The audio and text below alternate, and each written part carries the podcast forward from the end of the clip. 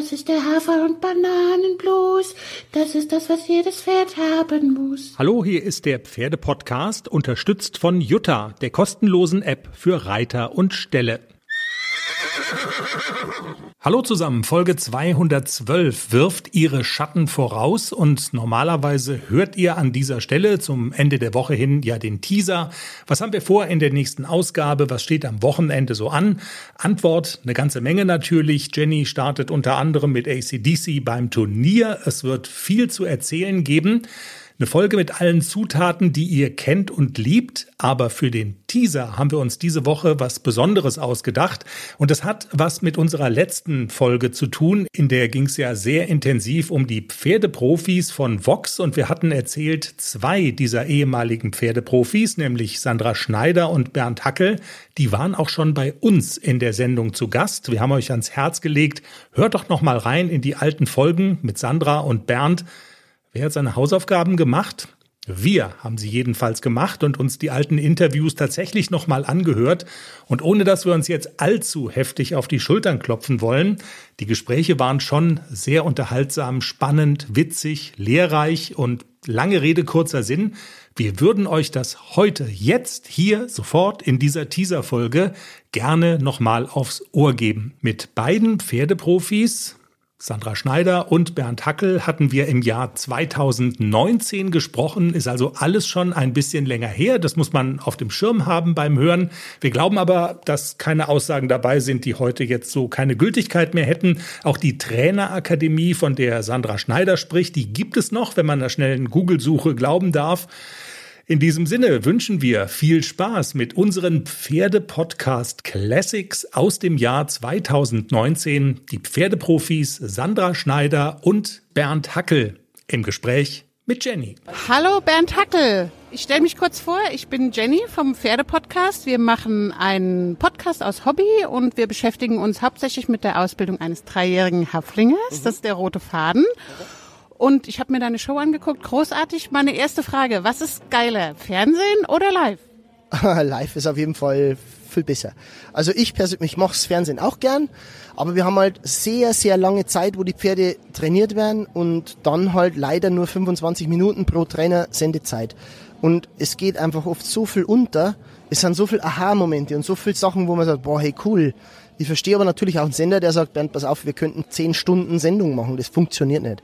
Also von dem her, live ist natürlich immer besser, vor allem weil ich wirklich vermitteln kann, wie spielerisch das läuft. Ich denke, wenn ihr jetzt zugeschaut habt, dann glaube ich, ist klar, was ich meine damit, wenn ich sage spielerisch. Das beantwortet auch schon meine nächste Frage. Was nehmen, was können die Leute mitnehmen in deiner Show? Also gibt es irgendwie so, so ein spezielles Ding, wo du sagst, das gebe ich meinen Zuschauern mit aus der Live-Sendung? Ähm, mir ist wichtig, dass die Zuschauer mitnehmen, dass sie spielerisch mit den Pferden umgehen. Also es gibt bei mir, ich hoffe, das sieht man auch, wenig Druck. Natürlich setze ich ein paar Grenzen und sage, pass auf, Pony, das kannst du jetzt so nicht machen. Ähm, aber grundsätzlich läuft es eigentlich ganz leicht, ganz spielerisch und ganz flüssig, ohne dass ich viel arbeiten muss. Und wenn der Zuschauer das mit heimnimmt, dass er sagt, Mensch, das wird sehr, sehr schwer und sehr, sehr viel Arbeit, irgendwas was läuft schief, machen wir mal Pause und fangen wir von vorn an, dann glaube ich, ist 50 Prozent der Mitte. Super. Wir haben einen roten Faden in unserem Podcast, und zwar mein dreijähriger Haflinger ACDC. Hast du Erlebnisse mit Haflingern? Mengen, ich könnte Bücher füllen, aber sowohl gute als auch schlechte. Ich glaube, der Ruf vom Haflinger kommt daher, weil der Haflinger generell zu billig ist. Überleg, wie viele Leute vom Urlaub einen Haflinger mit heimbringen. Der ist auf einem Streichelzoo. Da haben das ganze Jahr über Urlaubskinder gestreichelt gemacht und tun. Die werden umkrempelt, die werden getreten, die werden gezwickt, die werden gemacht und tan. Und dann sagt der Bauer, ja, jetzt vom Winter kommt er weg, nehmt's mit für 400 Euro, passt.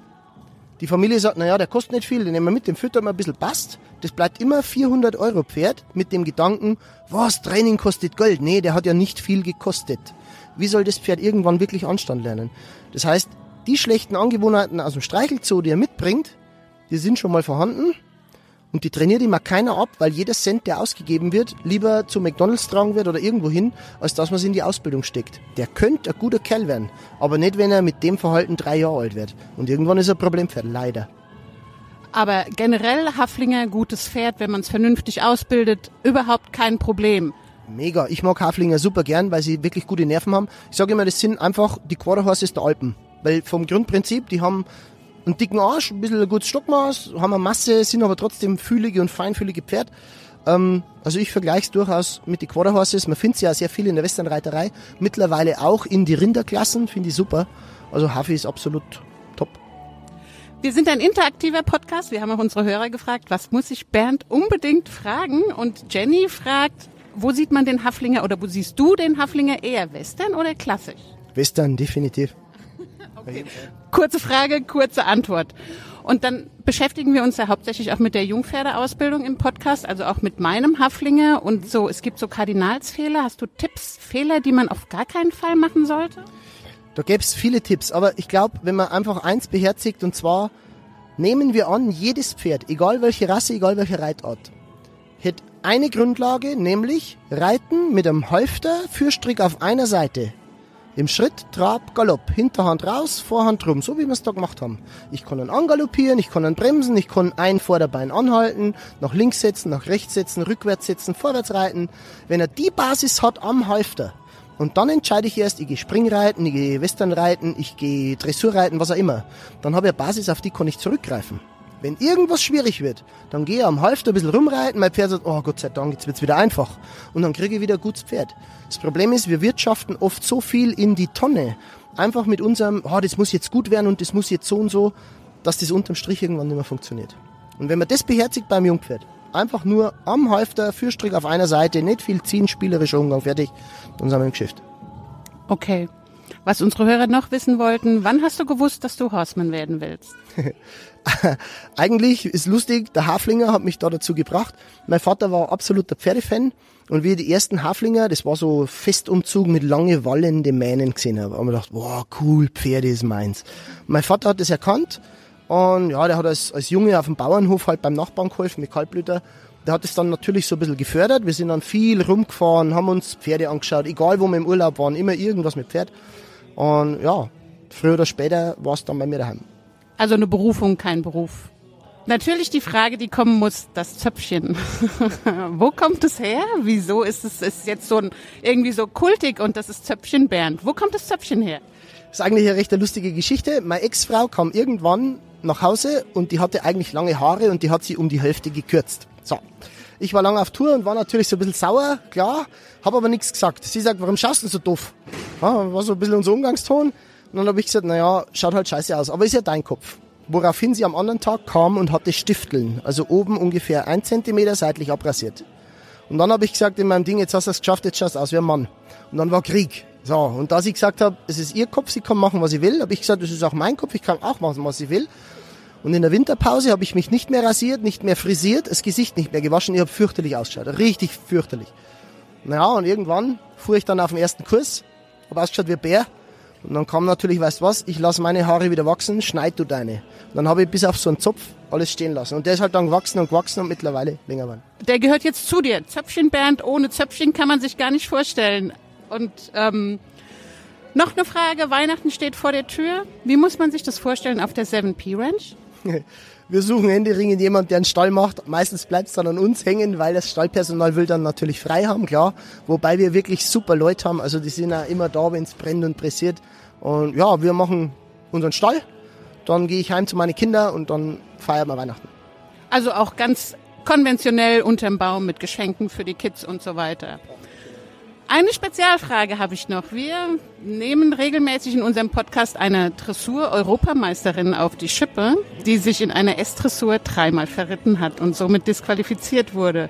Jetzt natürlich die Frage, hast du irgendwie so einen Tipp, dass sie nicht mehr so orientierungslos im Viereck rumreitet? Nach die Buchstaben schauen, ganz wichtig. Lesen lernen, nach die Buchstaben schauen. Alles klar, Nicole, du hast es gehört. Das taugt auch für ein Schlusswort. Bernd, vielen herzlichen Dank für die Zeit, für die Einladung. Es war ein toller Tag und alles Gute für euch.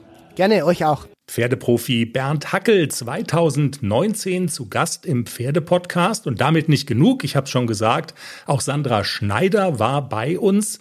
Im Telefonat mit ihr haben wir zunächst mal die Frage geklärt, ob es okay ist, wenn wir du zueinander sagen. Na klar, sehr gerne. Die Pferdeprofis, das ist ja so eine Sendung gewesen, durch die du uns immer super nahe warst. Ständiger Gast in unserem Wohnzimmer sozusagen. Jetzt bist du da ja seit, seit einiger Zeit nicht mehr. Und damit warst du quasi dann auch so für uns weg von der, von der Bildfläche. Deshalb vielleicht äh, zu Beginn einfach mal die Frage, dich gibt's noch, dir geht's gut und du hast immer noch mit Pferden zu tun? Fragezeichen. Genau, also die Pferdeprofis waren ja nur ein mini, mini, mini kleiner Teil von dem, was ich mache. Und äh, ich mache nach wie vor ganz genau das gleiche wie vorher, nur dass nicht mehr ständig das Fernsehen dabei ist im Moment auf jeden Fall. Und ich trainiere nach wie vor Problempferde, ich bilde junge Pferde aus, ich gebe Seminare, ich mache Kurse, ich habe eine Akademie für ganzheitliches Pferdetraining ins Leben gerufen. Und äh, ja, mir ist nicht langweilig. Also ich bin sehr aktiv im Pferdebereich.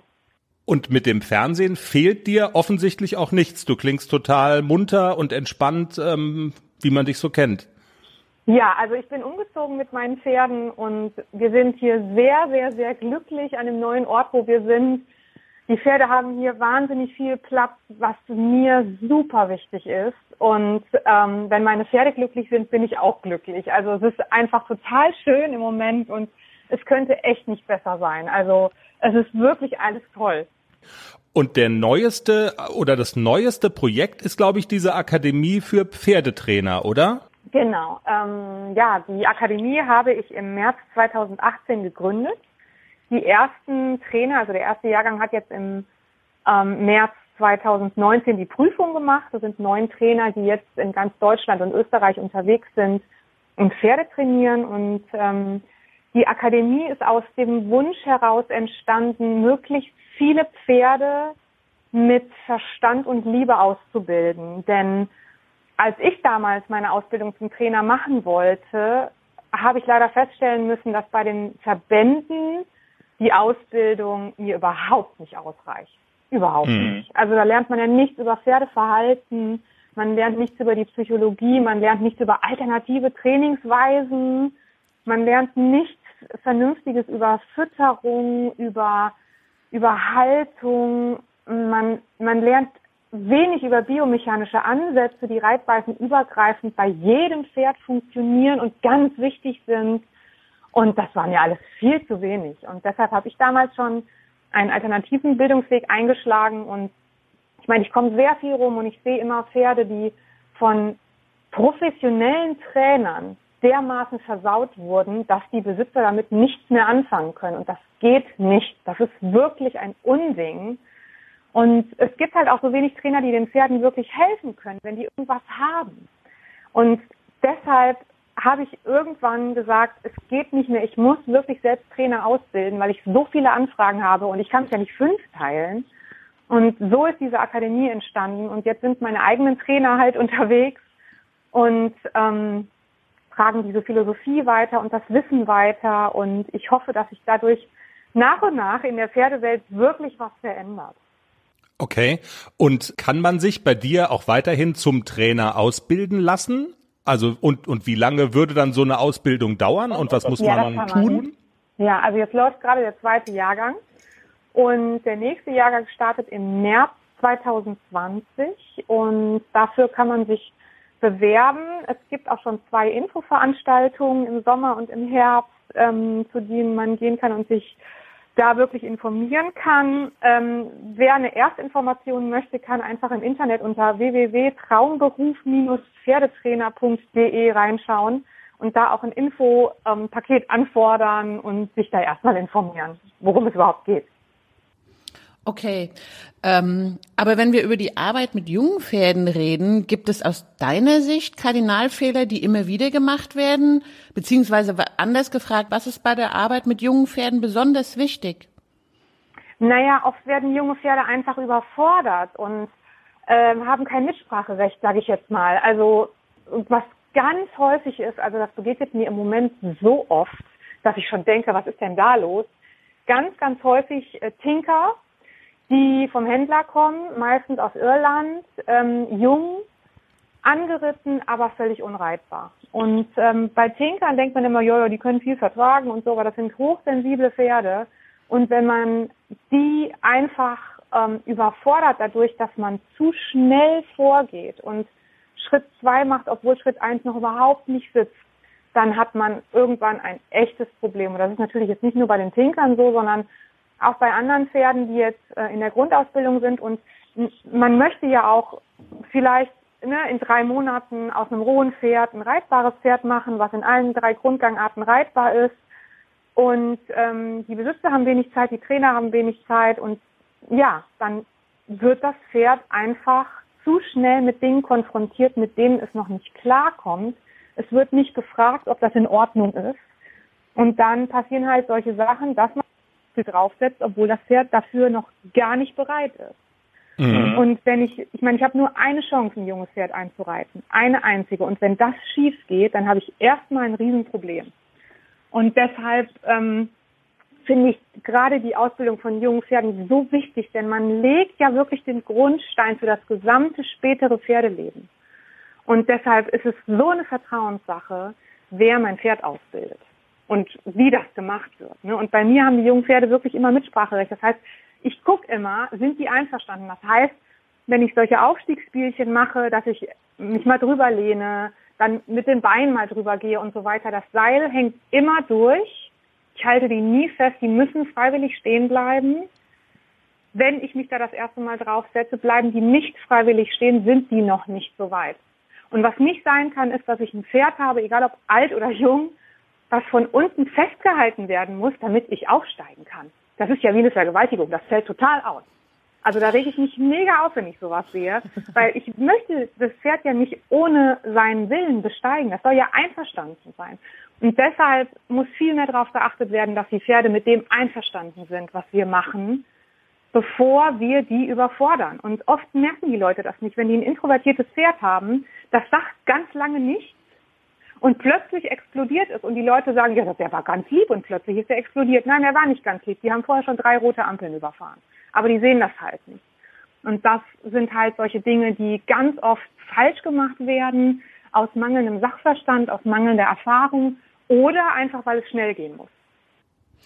Ja, also ich kann das wirklich bestätigen. Ich äh, reite ja jetzt das erste Mal meinen äh, dreieinhalbjährigen Haflinger an, beziehungsweise er ist jetzt angeritten und ich habe mir sehr viel abgeguckt von dir und der bleibt im Gelände am langen Zügel stehen, wenn ich aufsteigen will. Also es ist ein großer Erfolg. Das ist wirklich super toll und der hat sehr viel Vertrauen.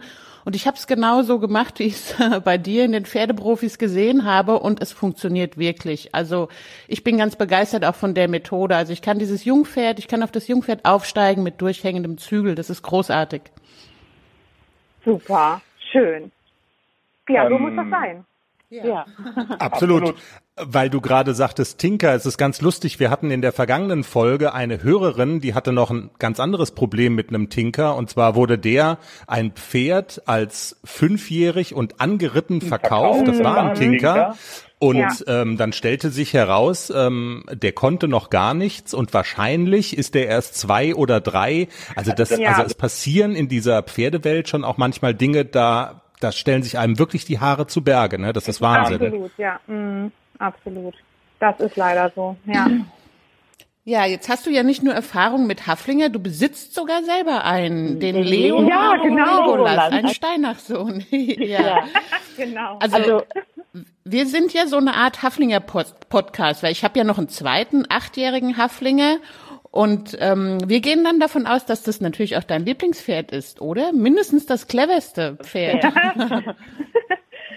Ach, das ist immer, also wie bei einer Mutter, die kann ja auch nicht sagen, welches Kind jetzt ihr Lieblingskind ist. Das schwankt auch immer so ein bisschen. Aber der Haflinger ist schon besonders. Er ist sehr besonders. Ja, ja, es ist ganz lustig mit dem. Es wird auch überhaupt nicht langweilig. Der ist jetzt 18 und okay. ähm, es ist wirklich so lustig mit ihm. Also gestern hatten wir wieder so ein mega lustiges Erlebnis. Ich meine, wie gesagt, er ist 18. Ich habe den seit ähm, seit seit elf Jahren habe ich ihn jetzt, genau.